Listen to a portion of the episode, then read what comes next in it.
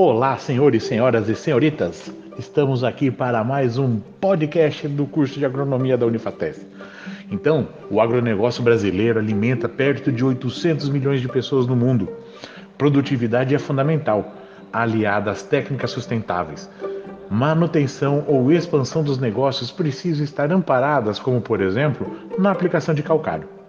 O Dia Nacional do Calcário Agrícola, comemorado agora dia 24 de maio, em todo o território nacional, foi instituído pela Lei nº 12.389-11, com o objetivo de conscientizar o produtor rural sobre a importância da calagem na agricultura.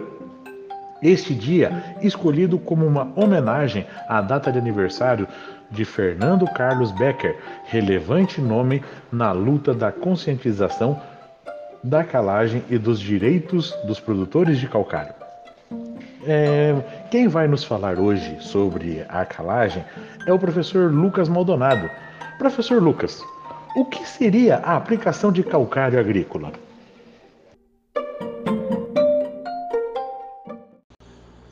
Bom, olá pessoal. Uh, aqui quem está falando então é o professor Lucas Maldonado. Eu gostaria primeiramente de agradecer ao professor Júlio pelo convite para estar participando deste podcast e poder agregar um pouco mais de conhecimento a todos vocês que estão nos ouvindo. Bom, então vamos falar um pouquinho mais sobre a calagem, o que seria, quais são seus efeitos, a sua importância. Ah, essa é uma técnica de extrema importância para nós na agricultura ah, atual, então isso é muito importante. Essa técnica, no geral, ela é simples e de custo muito acessível.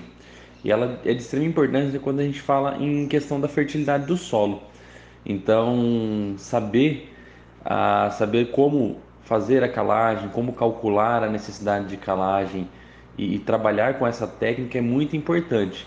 Muitas vezes, ah, alguns produtores, engenheiros, engenheiros agrônomos, acabam menosprezando a técnica por ser muito simples, no entanto, é de extrema importância. Uh, por que digo que é muito simples? Porque a operação de calagem nada mais é do que a utilização do calcário no processo de produção agropecuária. E o principal objetivo é corrigir a acidez do solo. Então a gente a, a calagem em si consiste no que? Em espalhar calcário na área uh, e revolver ou não o solo para que esse calcário seja incorporado no solo, fazendo o principal efeito uh, o aumento do pH nesse solo. E por que aumentar o pH no solo? Por que, que isso é importante, né? Sabemos que os solos brasileiros, em sua maioria, são ácidos. Isso ah, principalmente devido ao material de origem dos nossos solos, né? além de todo o intemperismo, solos muito intemperizados, principalmente na região tropical. Então a gente tem essa acidez natural dos solos. Quando a gente fala em acidez, automaticamente a gente está dizendo que o solo tem um pH baixo.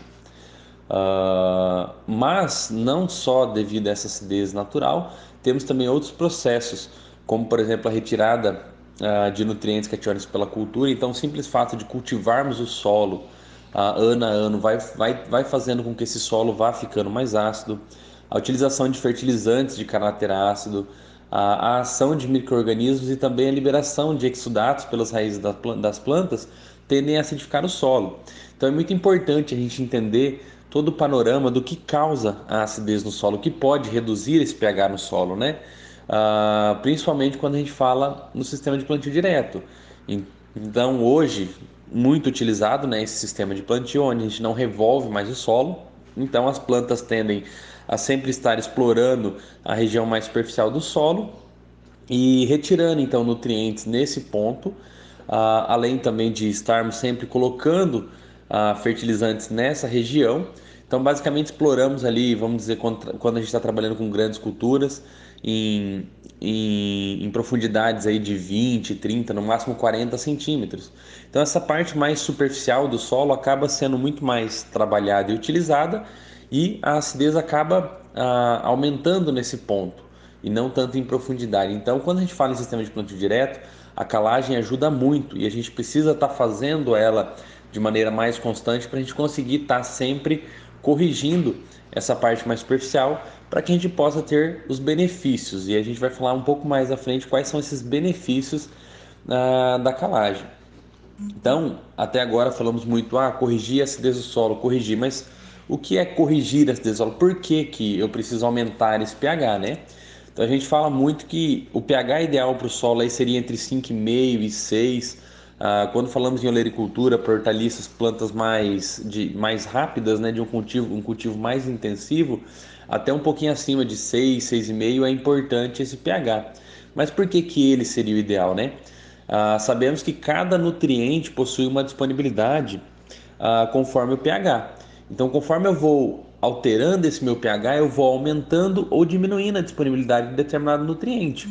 E quando a gente uh, verifica num, num, gráfico clássico que a gente tem todos os nutrientes ali, uh, a gente consegue ver que conforme a gente vai tendendo a faixa de 5,5 a 6, vai ser o momento que a gente vai ter o melhor, a melhor razão entre todos esses, todos esses nutrientes. Né? Então vai ser uma faixa onde eu consigo disponibilizar ah, em maior quantidade quase todos os nutrientes. Claro, a gente sabe que tem alguns micronutrientes que vão tender a diminuir a, a sua quantidade, mas ah, verificamos principalmente o fósforo, que é ah, um dos principais nutrientes aí de baixa mobilidade no solo e que tem essa dificuldade para que a gente consiga disponibilizar fósforo para a planta.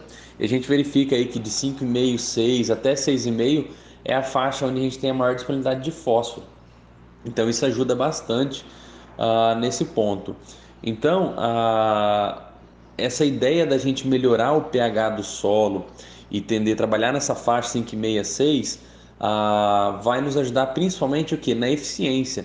Então eu vou conseguir disponibilizar o máximo possível, vamos dizer assim, o melhor custo-benefício na minha disponibilização dos nutrientes que eu já tenho no solo, para que eu possa então fazer essa, essa fertilização uh, apenas ah, do que vai estar faltando, né? Se eu trabalho com pH muito baixo, eu tenho que adicionar, por exemplo, muito mais fósforo do que se eu estiver trabalhando na faixa aí de pH 5,6 a 6. Eu já consigo ter uma disponibilidade maior de fósforo, portanto, eu preciso colocar menos fósforo no solo, aplicar menos fósforo para que eu consiga ter as produtividades esperadas. Então, a, a calagem é muito importante nesse ponto. Além disso, a calagem tem outros benefícios, como por exemplo, já, já, já citado anteriormente, né? aumentar a disponibilidade de fósforo, uh, diminuir a disponibilidade de alumínio e manganês através de formação de hidróxidos que não são absorvidos, aumentar a mineralização da matéria orgânica. Então, esse pH também vai influenciar na atividade da, do, dos micro-organismos no solo, e isso vai tender então a aumentar essa mineralização uh, e, consequentemente, disponibilizar mais nutrientes daquela, daquele, daquele, daquele material orgânico, por exemplo, a palhada né, no sistema plantio direto, que vai estar ali disponível. Favorecer a fixação biológica de nitrogênio também uh, pode ser um benefício, além, é claro, nas propriedades físicas do solo. Né? A calagem ela aumenta a agregação, já que o cálcio é um cátion, um cátion floculante e com isso diminui então a compactação do solo. Então vemos que a calagem no geral, ela tem muito, muito a agregar uh, nesse ponto. E o uso do calcário agrícola ele permitiu a, a dinamização da agricultura brasileira nas últimas décadas, uh, principalmente no avanço da agricultura nos cerrados. Então, a, a fronteira, essa atual fronteira agrícola que a gente tem crescendo muito, né, na produção na, nas regiões de Cerrado, Mato Grosso, Bahia, todo o Nordeste, a, a calagem ela ajudou muito nesse ponto, já que os solos nessa região eram de acidez elevada e, e, e, dessa maneira de baixa fertilidade, né? já que nosso pH estava muito baixo. E a calagem veio ajudando então a, a corrigir esse pH, favorecer então essa disponibilização de nutrientes nessa região, favorecendo então que a agricultura de fato ah, crescesse nessa região e hoje sendo aí ah, muito importante para o nosso agronegócio. E como a gente pode então estar uh, calculando a necessidade de calagem que iremos utilizar, né? Então, um dos principais métodos para a maioria das culturas é calcular a necessidade de calagem baseado na nossa saturação uh, de base do solo, então nosso V%. Então, geralmente trabalhamos aí com, com V% conforme cada cultura e conforme cada solo. Por exemplo, soja e milho para solos mais argilosos em torno de 70%, já em solos mais arenosos, aí em torno de 50%, 60% de V% esperado ao final. Faço então a diferença em relação ao meu V% que eu tenho e esse, multiplico isso pela CTC ah, para obter então a minha necessidade de calagem.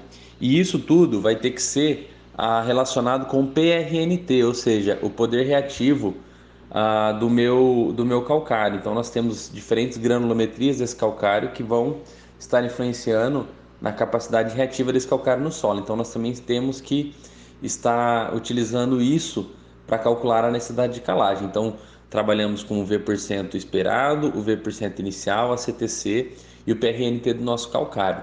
Além disso, existem diferentes tipos de calcário: magnesiano, calcítico, dolomítico, cada um com mais ou menos teores, por exemplo, de cálcio, magnésio, e conforme que eu vou buscar ah, fornecer para o meu solo, já que é, o calcário também vai atuar como fonte desses nutrientes, eu preciso estar balanceando. Sabemos que existem existe as relações entre cálcio, magnésio e potássio no solo.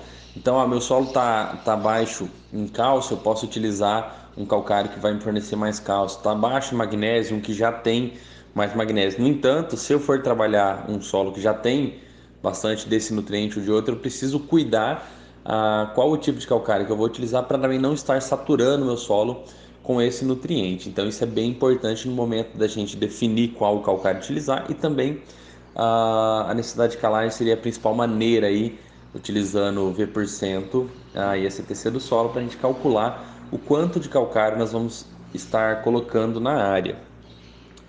Uh, então, o uso adequado do calcário agrícola ele permite uma maior produtividade e rentabilidade na lavoura, além de, de garantir maior sustentabilidade na atividade agrícola.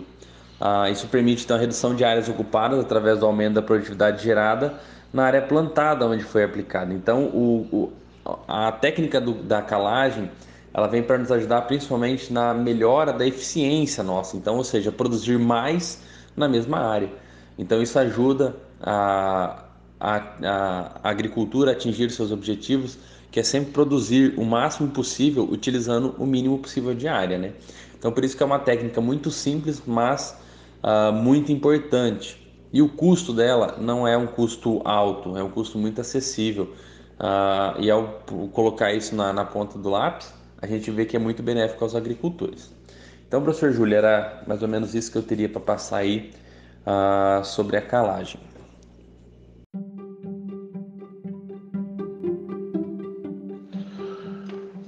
Muito obrigado por sua explicação, professor Lucas. Ficou curioso sobre a aplicação de calcário e novas tecnologias na agricultura e quer saber mais sobre? Venha fazer engenharia agronômica na Unifatesc, tanto presencial quanto EAD, o centro universitário que mais cresce no Brasil. Tenho certeza, teremos mais novos podcasts pela frente. Até mais, pessoal. Tchau, tchau.